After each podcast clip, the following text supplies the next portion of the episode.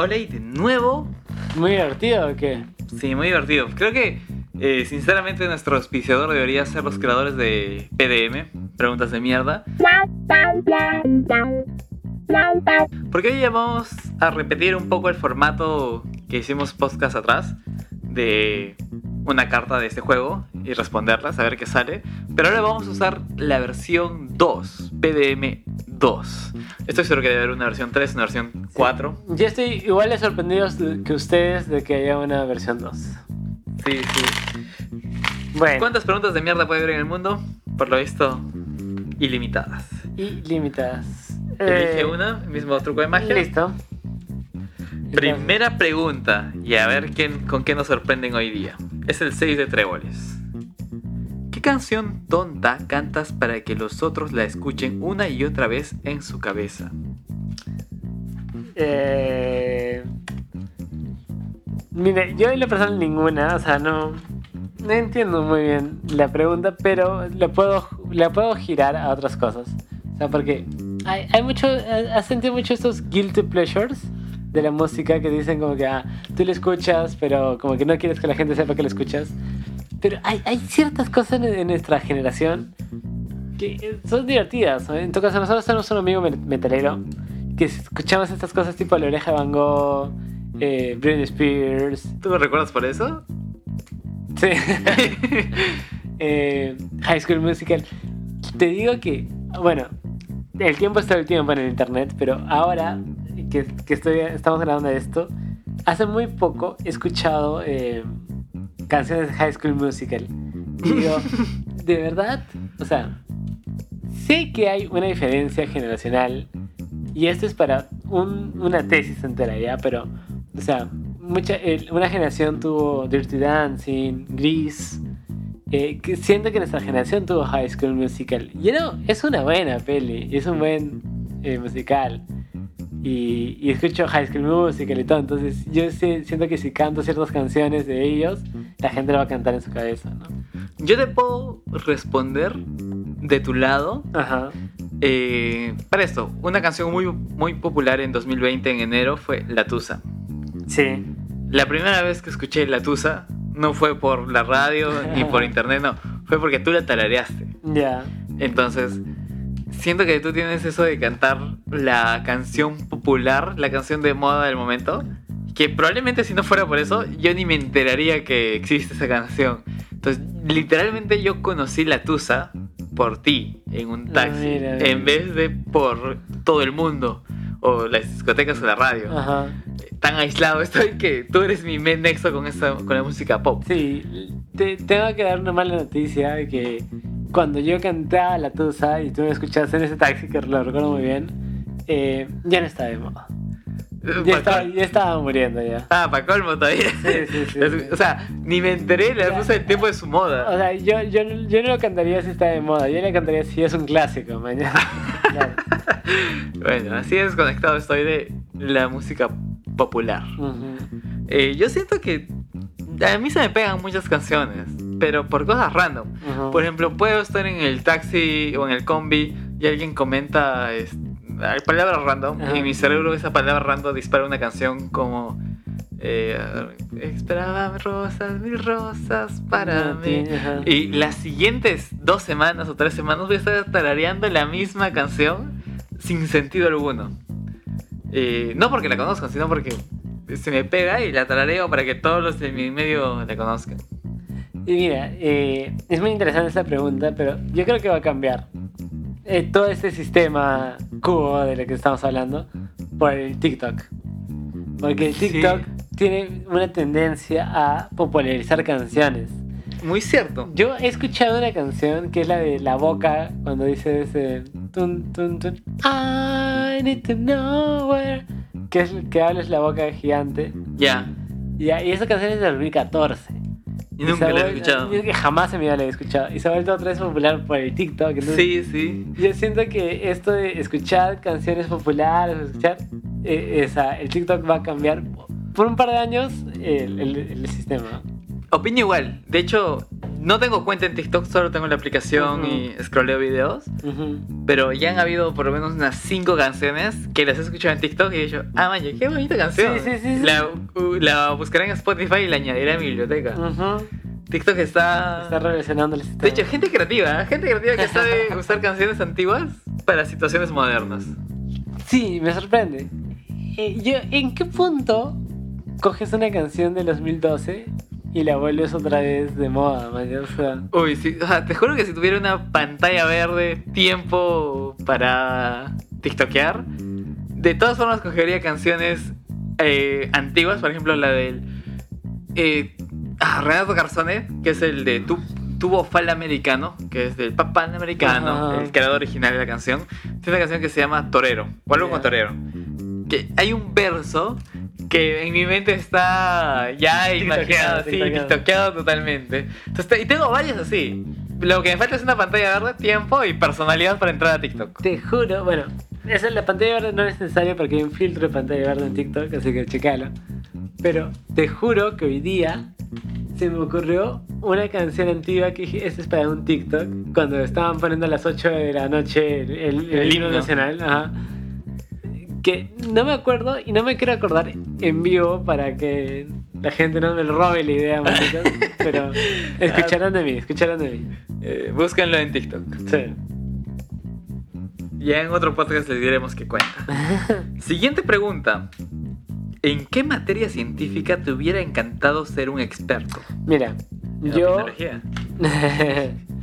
Yo en el cole era bueno en física, en, perdón, en química. Era muy bueno en química.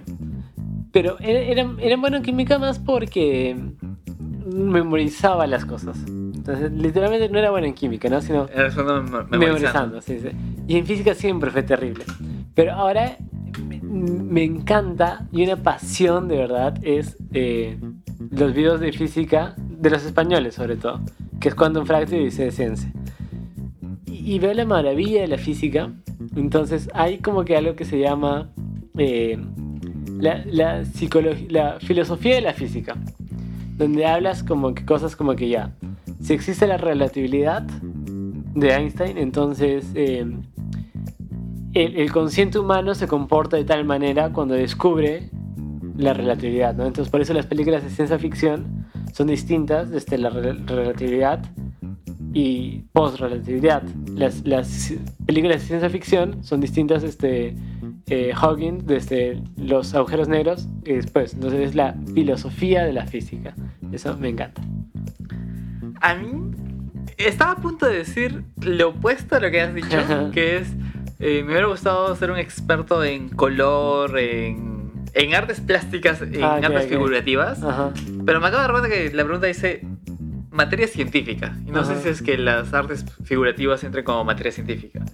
Por lo que me podría ir a lo más cercano que es el análisis de datos, la minería de datos.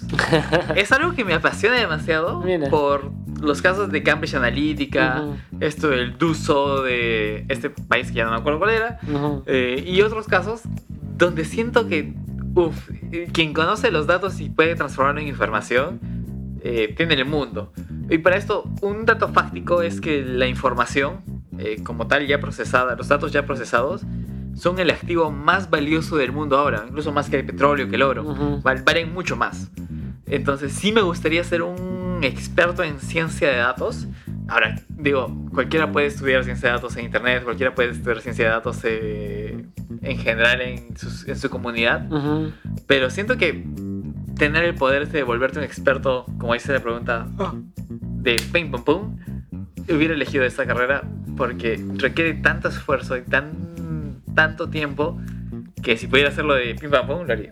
Sabes que, eh, o sea, nosotros tenemos esta idea de, de esa eh, matemática de datos y la física de datos y, y la física eh, más eh, universal, que a mí me gusta bastante, todos los planetas y todo.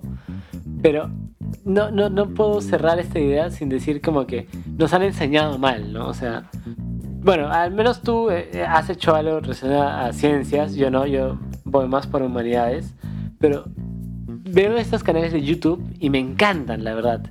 Y de verdad digo, no me han enseñado así. O sea, literalmente Y de hecho, me han, me han alejado mucho más de... un podcast anterior, o sea, tal vez varios podcasts anteriores, depende de cuándo lo oigas esto, te iba a decir, tú, tú decías, ¿no? Que hay gente que en YouTube lo explica como para dummies, Ajá. pero igual con términos complejos. Ujú. Te voy a decir que estando en una universidad, estando en cursos especializados de física, de química y de todo ello, hubiera preferido mil veces que me lo explique el youtuber porque le- Sí, o sea, yo lo sí, sí, me acuerdo de mi profesor de a muchos profesores de física y me acuerdo del youtuber, digo, uff, el youtuber en 15 minutos de video me hizo entender lo que el otro no pudo Sí, en, un, en un- en tres meses de clase. Sí. Es, es muy cierto, muy cierto. La maravilla del internet. La mari- Aprovechenlo, realmente eh, se los dice un, un estudiante de. un ex estudiante de ingeniería, tal vez un ex estudiante de artes. El YouTube tiene un potencial increíble. Sí. No saben lo que. No, no saben lo que tienen hasta que lo pierden. Antes de que YouTube cierre y todos se ven a Twitch. Sí, efectivamente. Oye, en Twitch también hay cosas interesantes. Por ejemplo, hay un canal de inteligencia artificial que su canal de YouTube lo usa para explicar cosas concretas. Hace videos de 15 minutos sobre eh, temas concretos. Pero en Twitch transmite cursos enteros. O sea, literalmente es una hora hablando de papers de inteligencia artificial, eh, lo, lo nuevito de la inteligencia artificial para hoy día, pero en formato live. El Twitch es el futuro. El Twitch es el futuro. Ok, pregunta de la categoría sexual. ¿Qué haces la mañana siguiente de una primera vez?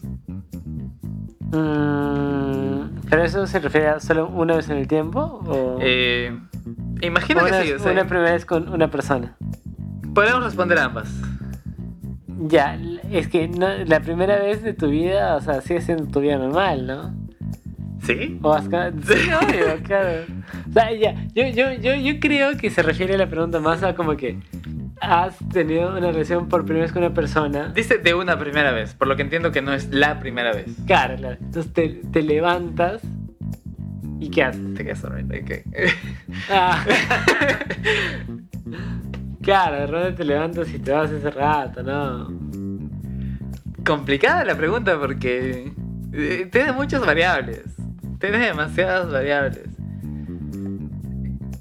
¿Qué harías tú?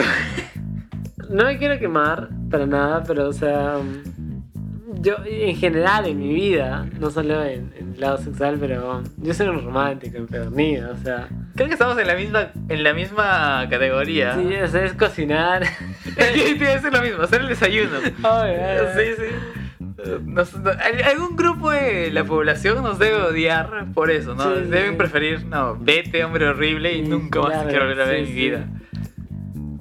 Es cocinar y, y hablar y... De hecho, a mí me ha traído muchas veces, eh, muchas veces eso me ha traído problemas. Ujú. Porque tengo esta noción de que debo ser amable. Debo ser la persona que hace el desayuno. Ajá. O en todo caso, si me despierto primero, hago el desayuno. Si no, espero el desayuno. Eh, debo ayudar a localizar a la persona para que llegue bien a su, a su casa. a su claro. casa o a su punto de encuentro. Ujú. Pero me ha- muchas veces me ha jugado en contra. Ah, sí, mira, Sí, a mí sí. no. Se ha malinterpretado en todo caso. Ah, man. O sea, pasó a ser un... Creo que tal vez por el contexto sociocultural, Ajá. pasó a ser un más un... Creepy. Claro, o sea, raro. ¿Qué estás haciendo?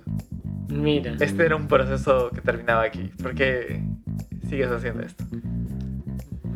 A mí no tanto. Has tenido suerte.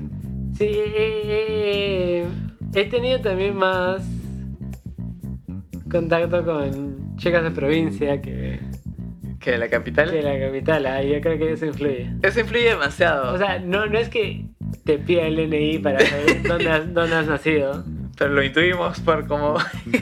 No, pero siempre sale la conversación. ¿no? Siempre sale- sí, es un punto...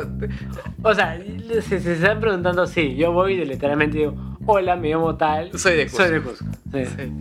De hecho, creo que es un, much- es un punto muy importante porque las ocasiones que he socializado con personas que no son de Cusco, siempre hay un punto, no importa si es antes o después, siempre hay un punto en el que me dicen, ustedes los cusqueños son muy ¿Unidos? unidos, son muy cerrados y orgullosos entre ustedes, ¿no? Y es porque le presento a mis amigos y ven, ¿no? Eh, te presento tal que es enamorado de tal, ella es cusqueña. Ujú. Te presento enamorado de tal que es enamorado de tal, él es cusqueño. Y como que es un círculo donde todo queda en Cusco. Sí. Y es raro que alguien traiga a alguien fuera del círculo. Sí. No sé si también es por la edad. Porque eh, al ser un poco más joven es más factible que vayas a Cusco. Sí. Y que te relaciones con gente de Cusco. Ajá, entonces si hay alguien de Lima, que, o sea, es alguien de Cusco que vive en Lima, que aparte va a ir en, en, en verano a Cusco, entonces ya vas a pasar más tiempo con esa persona, entonces ya quieres estar con esa persona, ¿no? Sí. Igual debe haber algún podcast que hable más de. No, no, no creo que, o sea, que, que hable de la gente de Cusco viendo en Lima, no creo que... Oh, te sorprenderías, ¿ah? No, no, no, no, no. Eh, Si alguien conoce un podcast que hable de la gente de Cusco que va a Lima y viceversa, Escriba. escríbanlo. No sé dónde, pero escríbanlo. Eh, ¿Qué es la pregunta? Ah, ¿qué hacen la mañana siguiente una primera Cocinar. vez? Esa es nuestra respuesta. Sí, Cocinar. ser unos románticos empedernidos, No, no, cocinar. pero no significa nada. Cocinar el desayuno. Cocinar el desayuno. No. Ser amables, en Es- todo caso. Claro, es, es ser románticos, pero empedernidos no diría. man. Ser, ser cordiales. Digo, en una mañana, en una casa extraña, lo que esperas es que te den el desayuno. No, no sé si espero que me den el desayuno. O sea, también. ¿Qué te esperas irte, no? No, también depende. O sea, mira, si somos dos personas solteras, eh, jóvenes, que no tenemos nada más que hacer, ¿por qué no compartiríamos el desayuno? ¿Me entiendes? O sea, Sí. claro. Ahora, Pero si voy y eh, eh, su familia está cenando en... Estamos incómodos, Claro, o sea. ¿para qué voy a De hecho, es interesante que digas esto porque no sé si a ti te pasa, pero a mí me pasó un montón de veces que por este, no sé, este sentido de hospitalidad griego que tenemos los cusqueños, Ajá. muchas veces las personas me han dicho, ¿me puedo quedar a dormir en tu casa? Eh, sin ningún pero, de hecho, adelante, que venga a la hora que quieras y duermen. Eh, sea quien sea. O sea, siempre es, mi casa ha sido como un tambo para todos. Y siempre se me ha quedado. eh, hago el desayuno para la persona Sí. que esté ahí, Eh, sin eh, importar qué ha pasado. Ta- con ta- esa También persona. creo que es eh, muy, muy característico, de espe- eh, muy específico en todo caso de nosotros, porque eh, no vivimos hace tiempo con nuestras familias. Tiene mucho sentido. Y, y no toda la gente le pasa eso, ¿no? ¿Es mucha- hospitalaria? No, no, me refiero a que mucha gente sigue viviendo con sus padres actualmente. eh, sobre todo Cierto. gente de Lima. Cierto, es un caso muy particular, Claro. que, un caso muy eh, privilegiado que tenemos Sí, en todo sí, sí. caso. Que no está mal tampoco. O sea, yo conozco mucha gente mayor que nosotros que sigue viviendo con sus padres. Porque sí, ¿no? O sea, nosotros no podemos vivir con nuestros padres porque literalmente no podemos porque su- nuestros padres están en, en Cusco, Y ¿no? tienen que estar en Cusco. Claro. Entonces... Sí, es- sí. es- parece mejor salir con gente. Sí. De hecho, ahora que lo mencionas, Ese es un podcast entero, ¿ah? O sea... me estoy quemando. Probablemente me queme con este comentario. No, no te quemes, no te quemes. Eh, lo reestructuraré, pero digo, ¿es diferente salir con una persona que todavía vive con sus padres que a una persona que vive sola? Uf, uf, yo te, te lo recontra reconfirmo. O sea, mira, hay algo curioso, esto es para otro podcast, ¿ya? Pero eh, hay una gran posibilidad que de acá unos eh, cinco, no, tres años de repente mi papá se, Jubile. se jubile y viva- venga a vivir acá a Lima conmigo. Ah, tu vida va a cambiar. O sea, yo a- amo a mi papá y lo adoro, pero, o sea, ya no entiendo vivir con mi padre. Te entiendo O totalmente. sea, es ilógico que después de 7, 8 años, parece entonces 12 años de vivir solo o con amigos, con amigos de verdad. Porque sé, sé que hay mucha gente que vive con roommates, Pero no es lo mismo. que no es lo mismo, ¿sabes? Con, amigos de verdad, a vivir otra vez con mi padre. Sí, no, no podría. O sea, yo sinceramente, mi madre tiene un dicho muy particular para estas cosas que me lo menciona cada vez que voy allá, que es, tú ya eres una visita. O sea, ya no eres eh, un residente, Claro. una visita. Y si hay alguna característica que tienen las visitas es que son como los muertos. A la- Apestan a los tres días. Entonces, Todo fue mal en ese comentario. O sea, empezó, empezó mal y terminó peor. O sea, o sea, lo que oí es que cuando mi madre. o sea, cuando uno usa la frase, mi madre me dice que soy como un muerto. O sea, A, a lo, a lo que voy es que Claro, hay un Que punto- necesitas cariño. no, no, no, no, me refiero. Hay un punto en el que cuando tú ya te vas, yo me fui a mi casa a los 17 años. claro, claro. Es. eh, yo me acostumbré a vivir sin ellos, sin mis padres. Y ellos se acostumbraron a vivir sin mí. Entonces, para mí es claro, evitarme que alguien esté tras mis pasos, eh, gestionarme de forma independiente, y para ellos es eh, ahorrarse el gestionar a alguien. Pero te prometo que vamos a tener el episodio de vivir solas. Sí, de todas formas. Sí, sí. Eh, espero que nos acordemos cuando busquemos. ¿Y qué, a qué hablamos hoy día? Sí. Sí. Pero, bueno, volviendo a la pregunta, ¿qué, qué hace la mañana siendo la primera vez? Casi nada, casi Ser cordiales. Sí. No importa si es que es la primera vez o es un desconocido, haría lo mismo. Ser cordial. Uf. ya, este. La pregunta es: ¿por qué quieres a tu madre? Ajá. Pero volvamos a extender a qué quieres, ¿por qué quieres a tus padres? Eh, es, es esas tipo de preguntas que, De mierda. claro, no los veo tan interesantes yo. O sea, hay una explicación súper lógica de por qué quieres a tus progenitores, en realidad. O Pero- sea, yo lo veo así. Tienes opciones, ¿ah? Obvio, obviamente, o sea... Yo creo que una, una pregunta más lógica es ¿por qué no quieres a tus padres? Claro. En, en nuestro caso, que lo típico es Querer. querer a los padres. claro. Pero siento que cada vez nos adentramos más en una sociedad donde sale más este tema de eh, padres tóxicos o paren- parenticidad, parental tóxico. Eh, que siento que nosotros no lo vivimos así. Siento que es algo más. Ya, o sea, te entiendo, pero, o sea, también veo mucha... O sea, veo en las redes sociales los dos ámbitos. ¿Tiene sentido? Y, y, y yo también veo mucha gente actual que a mí, o sea, yo adoro a mi papá y a mi mamá también eh, y todo, pero eh, sí siento que hay gente mucho más preparada que en ese entonces. O sea, se han escrito más libros, eh, Ah, ha habido más, entonces sí veo en las redes sociales gente eh, mucho más preparada para ser padre que nuestros padres. Esto es interesante que lo menciones porque es mi opinión de, Ajá. de nuevo, pero nuestros padres, Ajá. entre comillas, Ujú, la mayoría vivió en un mundo donde eran esclavos de sus padres, ¿no? O sea, tenían que seguir la autoridad de sus padres, Ujú. digan lo que digan. ujú, Y una vez que tuvieron hijos, ujú. vivimos en tiempos modernos donde tienes que seguir la autoridad de tus hijos. Ya no los puedes pegar, ya no puedes hacer ese tipo de cosas que antes sí se podía. Y eh, siento que exactamente nuestros padres, y probablemente los padres unos 10, más, menos 10 años, son esta generación de esclavos de sus padres y esclavos Sí. de sus hijos. Yo, yo confirmo totalmente tu teoría, pero no es exactamente mi caso. Porque mi papá, en todo caso, es mucho es una generación un poquito más mayor que tus papás. Porque tus papás son bien jóvenes. Sí, sí, sí. Sí. No son tan jóvenes como. Son bien jóvenes, ¿ah? Bueno, tenemos un amigo que su papá es mucho más joven. ¿Sí? ¿Quién? O sea, No, no, no, pero, no, no, ¿quién? Eh, ¿Qué edad? ¿Qué rango de edades? Eh, mi hermano tiene 37, ¿ya? O sea, ¿a qué, edad tuvo su hijo, mejor dicho? O sea, mi hermano tiene 37. Te digo que este amigo, su papá tiene 39 ahorita. ¿Y a qué edad tuvo su hijo? ¿A los 17? Ya, va por ahí, porque, claro, yo, yo vengo de una familia donde... No, no, no, es muy diferente. Ya, no quiero ser. O sea, no quiero ser machista, pero sí quiero re- recalcar el machismo.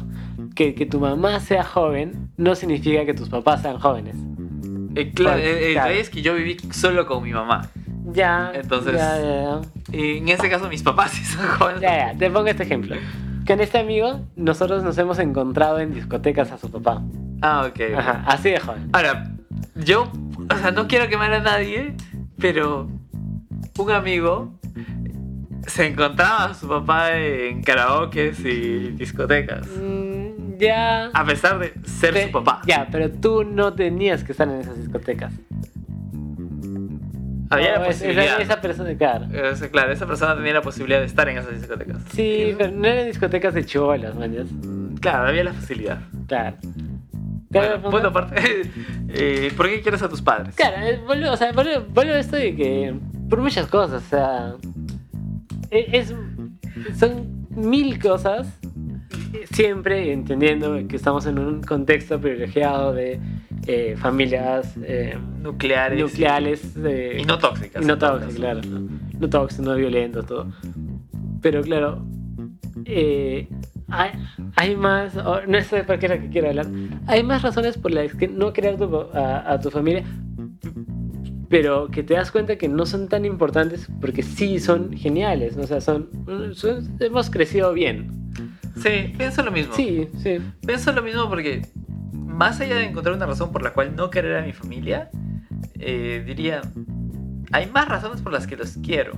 Eh, pensando en este concepto que lo he escuchado los últimos años de familias tóxicas, Sí. no calzo en ninguna. O sea, Claro, claro. No calzo, eh, nunca me han menospreciado, es más, siempre me han apoyado. De hecho, en algún momento ese fue el problema, que me apoyaban en todo lo que hacía y Ujú. pero hubiera, en algún punto de mi vida dije, hubiera preferido que me digan qué hacer para que si fallaba sea su culpa, pero siempre me apoyaron en todo. Sí, no sé si te, te- te pasará, pero en mi caso, ya fácil, ya para cerrar, eh, o sea, yo rescato mucho lo que ha hecho mi familia por mí, pero sí digo como que no me gustaría hacer lo mismo Por tu familia. por mis hijos, porque siento que ya tendría yo que tener otros problemas. Y probablemente había otras cosas Sí, en el futuro. ojalá, ojalá, o sea, eh, en el sentido de que, eh, ponte, no me quiero, eh, o sea, no, no- fácil porque yo soy joven, ¿no? No quiero trabajar toda mi vida en algo que no me gusta para sacar a mi hijo adelante.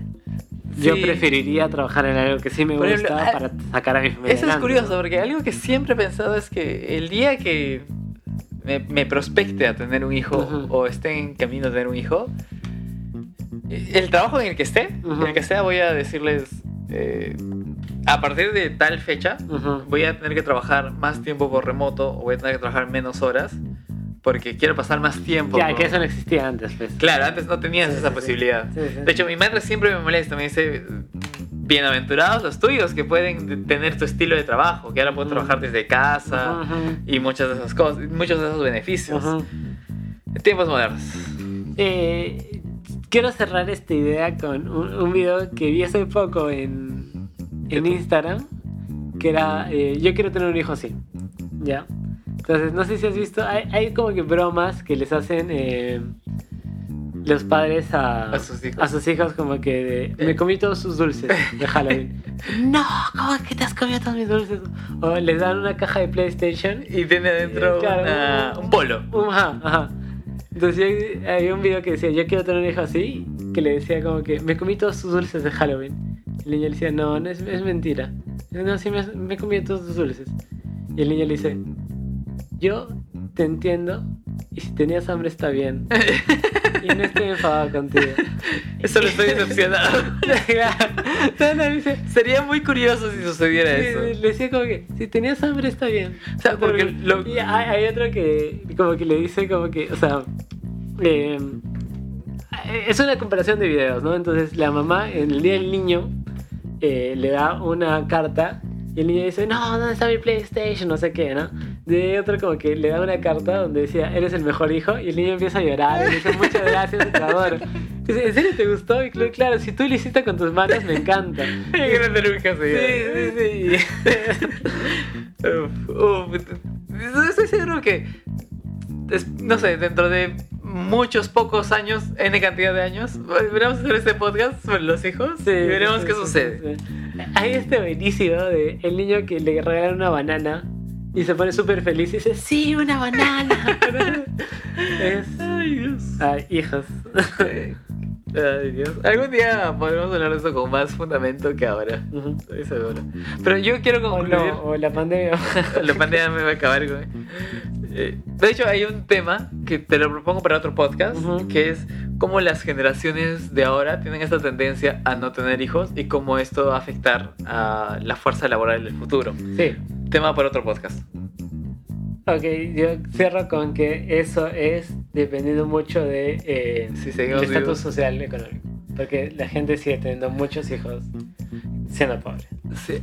Ya, bueno, Muchos hijos siendo pobres. Sí, sí. eh, pongo un paréntesis a eso. Digo, hay estadísticas que, de nuevo, probablemente su muestra, su población ha sido muy socioeconómicos eh, ABC Ujú. y dejando D y E de costado, pero la tasa de natalidad ahora es menor que la tasa de mortalidad. Sí, pero eh, por eso, por ejemplo, en los países de Europa eh, hay tanto problema de eh, los sueldos para los... Para, claro, las para pensiones. gente- las pensiones. Y, y una gran solución es la gente in- inmigrante, porque hay mucha gente de África y de la India Claro, pero- que sigue teniendo muchos hijos. En un futuro, en un futuro, ¿quién va a emigrar al Ah. país que generaba inmigrantes? Mm, Ojalá, ojalá. Buen punto. ojalá. O sea, eso es un buen punto para discutir en el futuro. O, o en otro podcast, en todo caso. De alguna manera terminó en sociopolítica. ¿Por qué no ¿Por qué podemos no- dejar de.? ¿Por qué no podemos quedarnos en la joda? Sí, sí, sí, no, no, no. Termino eso con. eh, ahorita China, que hace 20. Bueno, probablemente estoy dando un número aleatorio. Hace muchos años eh, eh, tuvo esta norma, ¿no? Del hijo único. Y ahora, lo, de qui- verdad, sí, y ahora sí. lo quitaron porque, Porque tienen falta. muchos problemas. o sea, tienen claro. problemas con la fuerza laboral. Pero es que también no quieren a- aceptar mucho inmigrante eh, asiático, porque hay muchos países pobres que están inmigrando también en Asia. Sí, pero eh, ya claro, eso tiene muchos, o sea, muchas claves sociopolíticas que las comentaremos en otro podcast, no, desde el punto de vista de la opinión, pero bueno, terminando con ese tema, eh, Si tus padres se comen tus dulces de Halloween, uf, está bien, Sí, sí. probablemente tenían hambre. sí. Grandes hijos, eh, hashtag Grandes quiero tener un hijo así. Sí. Siguiente pregunta, Ah, hay más. hay también. dos más. Uf, de, a, a 40 minutos se extiende esto. Cuando no estás en tu casa, ¿dónde te sientes como en casa? Eh, Yo por eso debo decir que, asumiendo casa como el lugar donde me crié, ajá. hace muchos años que no estoy en casa y no es que me haya quedado en un solo lugar como para llamarlo mi casa, sino Ah. me, me he mudado cada cierta cantidad de años. Diría el lugar donde estén mis libros y mis juegos de mesa. Mm, interesante, sí. Eh, he vivido tanto tiempo con roommates que a veces cuando estoy totalmente solo y, y tengo un lugar donde descansar, ese es mi casa.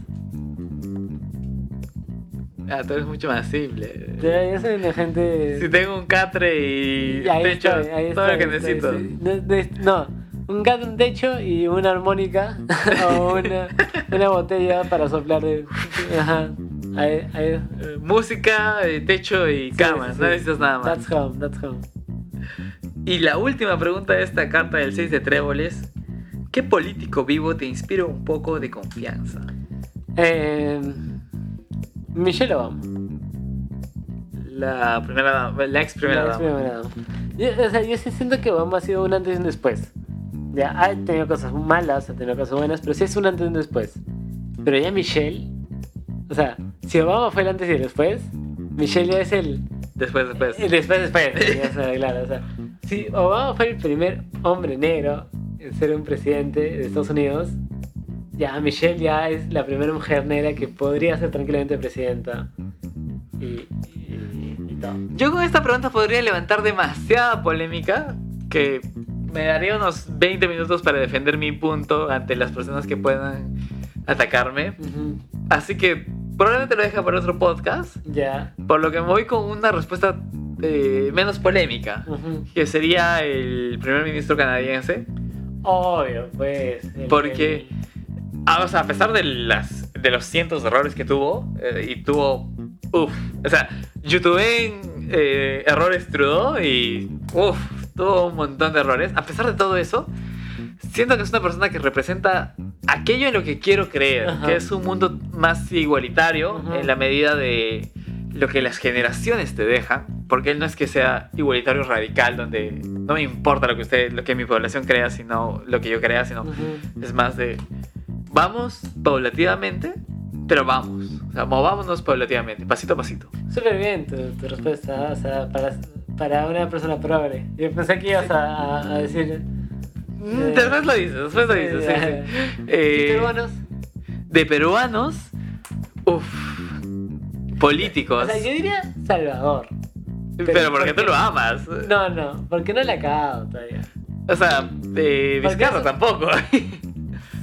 Sí, no, Vizcarra. o sea, debo decirte que todos los presidentes que ahorita tenemos este con procesos penales, en algún momento alguien ha creído, todavía no le ha acabado. Claro, es, es muy cierto. O sea, yo, yo les digo, a mí por lo menos me cae bien Vizcarra. creo que está haciendo las cosas bien, pero no votaría por él inmediatamente. Porque no sabes si tiene un trapito sucio. Y, y yo no dudo, o sea, yo no quiero poner un póster de su cara porque va a pasar como Toledo. Que en el 2000 Toledo era la... eh, eh, Toledo era el ícono. Nosotros no recordamos muy bien porque éramos muy chibolos, ¿no? Pero pues, cuando lees y cuando, cuando estudias un poco de historia, Toledo era el ícono de la democracia peruana. Y sobre todo el provinciano. Exacto, o sea, era el, el, la- la- el primer presidente de raza indígena. Wannabe. O sea, provinciano wannabe. Sí, y ahora está eh, prófugo, o sea, bueno, ya, ya fue preso, ha pagado, eh, Fianza para estar libre. o sea, todo se cayó. Pero sobre todo me molesta que, o sea, yo no soy fanático de Toledo, nunca lo fui tampoco, ni de eh. Pero son como que los, los, los únicos eh, que llegaron a hacer algo y que cuando cayeron, la gente fujimorista eh, tomó eso de ejemplo. Mm, Entonces también eso siento con Vizcarra. Que no solo de- es él, sino como que si hace algo malo, la gente fujimorista va a tomar ese malo como ya el, el gran ejemplo de la maldad, ¿no? Yo no, o sea, no soy muy entendido de la política peruana. Eh, creo que mis primeros eh, pincelazos en la política peruana fue después de acabada la universidad, porque es ya muy tarde para alguien de, de mi generación. Pero diría eh, en la reforma agraria, siento que se hicieron muchas cosas a favor de la población, del bien común más que el del bien sectorial. Entonces, un poco el mandato de esos años me convence más a nivel peruano. A nivel mundial me quedo con Canadá Trudeau. Sí, hay un- eh, esto da para otro, otro capítulo, ¿ya? No quiero extenderme y tampoco quiero eh, legitimar este pensamiento, pero me parece un, un poco curioso. Eh, alguien una vez me dijo como que, claro, hacer un documental de la Revolución en la Tierra sobre Velasco, que no digo que, de- o sea, pero hacer un documental es como hacer un documental de Fujimori y diciendo las cosas buenas que él tenía. Sí, pero- Porque Velasco seguía siendo un dictador militar claro, que tenía con- tendencias a dictadura militar, ¿no? No, como digo, no, no legitimo este pensamiento, pero claro, me, me dejó pensar, ¿no? Como que al final, eh, romantizamos un poco su dictadura. sí, De- eh, ya, creo que esto, ese documental me juega muy en contra. Porque es como que muy nuevo y es lo que está en trending. Bueno, en cierto punto de la sociedad. Pero yo opinaba esto mucho antes del documental. Eh, porque en algún punto mi familia siempre me habló de la reforma. Y siempre me comentó cómo nos benefició. Y cómo luego Alan no nos benefició. Ujú. Entonces siempre me quedé con esa idea. Claro, La reforma nos benefició. Yo, eh, esa es la reforma y yo eh, en parte creo esto, ¿no? O sea, porque, o sea, de verdad Velasco tenía de tendencias eh, militares di- di- di- dictatoriales, ¿no? Entonces, como que cuando dijeron, claro, es como si harías un documental de Fujimori diciendo todo lo bueno, no va por el lado de que Velasco es malo, va más por el lado de que eh, no creas una sola verdad, ¿no? Sí, eso es, es muy cierto. No te eso. ciegues en, un- en- una sola doctrina. Sí.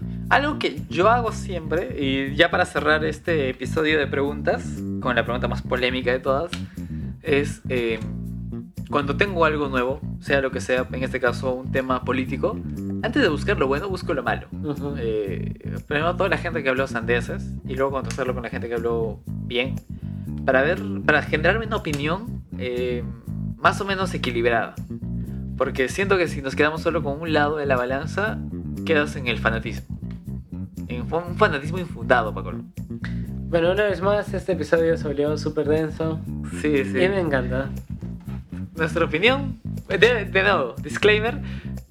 Hay cientos de podcasts, slash canales de YouTube, slash gente más preparada para decir Que- esto. que si quisieras ser gente preparada, estarías leyendo el libro. Sí, sí. no estarías escuchando. Bueno, nos veremos en un siguiente episodio.